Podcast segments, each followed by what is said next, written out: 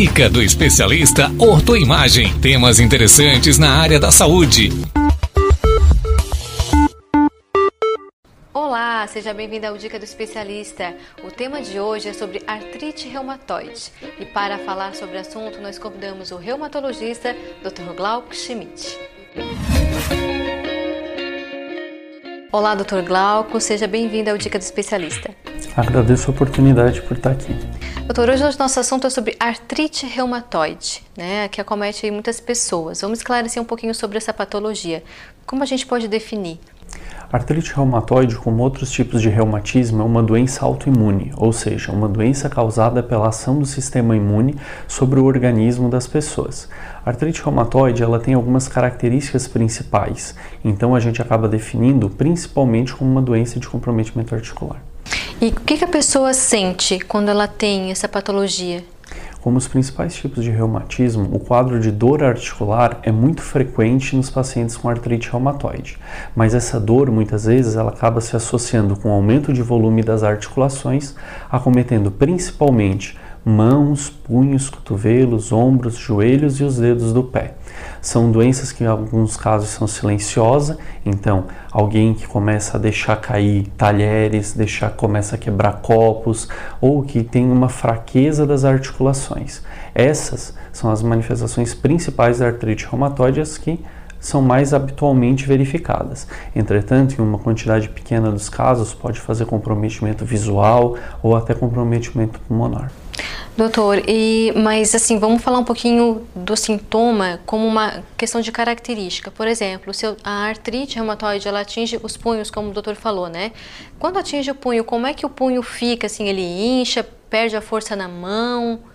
Em quadros iniciais da artrite reumatoide é muito comum nós vemos os sinais flogísticos habituais, que seriam um aumento de volume, a mão fica inchada na totalidade ou com aumento exclusivo das articulações, lembrando que além do acometimento das mãos é possível também o acometimento de outras articulações, como joelho, tornozelo, ombros, punhos.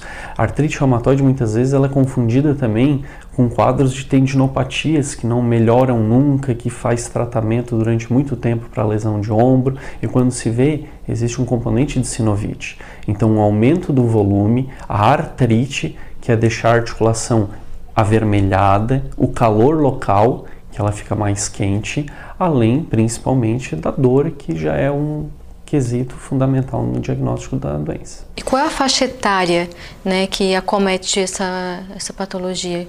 A doença ela tem uma, uma preferência muito significativa por mulheres em faixa etária reprodutiva, entre os 28, 30 anos até os 56. Existe essa predileção principalmente por fatores hormonais, apesar de ter também componente genético, componente hereditário, condições ambientais que acabam predispondo também ao aparecimento da artrite reumatoide. E quando que o paciente, né, a pessoa, é, deve procurar um médico? Existe dentro da reumatologia uma exposição que se fala que no primeiro ano do início do tratamento é o melhor período para se iniciar do diagnóstico, para se iniciar o tratamento e ter uma melhor resposta. Como ela é uma doença que ataca muito as articulações, esse período de um ano ele é fundamental para a gente iniciar um tratamento específico para diminuir a chance de deformidade, porque ela é uma doença que deforma bastante. Então, assim, começa desde cedo e o diagnóstico, quanto mais precoce possível, melhor. De preferência no início das dores. E já que o doutor tocou no assunto diagnóstico, como o doutor chega no diagnóstico da artrite reumatoide? As manifestações clínicas elas são fundamentais, então a história do paciente quando chega no consultório é um fator determinante para pensar no diagnóstico da doença. Os quadros de artrite eles se confundem muito com o fator causal as artrites reumatoides soropositivas e as artrites reumatoides soronegativas.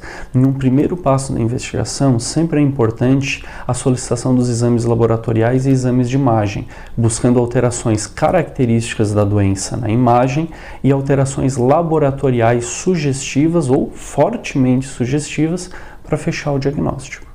Depois que a gente conseguiu fechar o diagnóstico, então o doutor inicia com o tratamento, né? E quais são as formas? Isso, o tratamento, como foi falado, é o ideal é o mais precoce possível.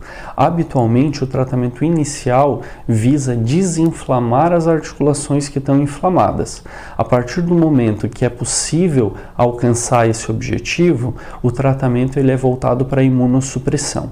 Como foi dito anteriormente, a artrite reumatoide é uma doença autoimune. Ela não é passada por ninguém, ela não é pega, ela também não é transmitida, ela é uma doença relacionada ao processo imune do organismo. Então, o tratamento seria mexer com a imunidade para ela parar de fazer essa autoagressão. E aí, no caso, seria uma medicação, alimentação? Existem medicações específicas para o tratamento da artrite reumatoide. Medicações que têm um potencial de melhora sintomática muito importante, de evitar deformidades e de fazer um controle adequado. Só porque, como são medicações com um, uma força medicamentosa maior, é sempre importante o segmento por qualquer efeito colateral que eventualmente venha a aparecer. Por isso, o segmento é importante. Medidas alimentares, complementares também, como atividade física dentro dos limites possíveis, também sempre é incentivado nesses casos para o melhor desenvolvimento do próprio organismo. Legal, doutor.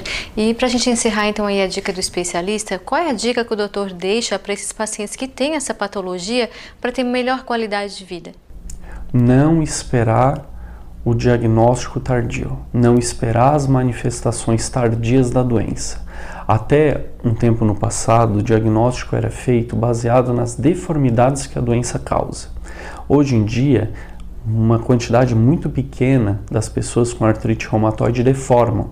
E dessa quantidade pequena que acaba deformando, a maioria são de pessoas que tinham os sintomas, tinham os sinais da doença e que negligenciaram os mesmos. Ficaram em casa só tomando anti-inflamatório ou analgésico, esperando melhorar. Muitas vezes essas doenças, quando elas começam a fazer o quadro álgico, o diagnóstico já pode ser feito.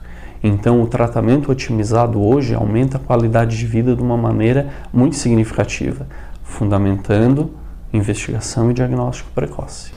Doutor, legal então essas informações. Acredito que o conteúdo ficou bem completo, né? Para quem no caso quiser constar com o doutor, então se identificou, né? Procure o doutor. Então, mais uma vez, muito obrigada. Eu que agradeço a oportunidade. Você ouviu a dica do especialista Ortoimagem. Acompanhe a Ortoimagem nas plataformas digitais.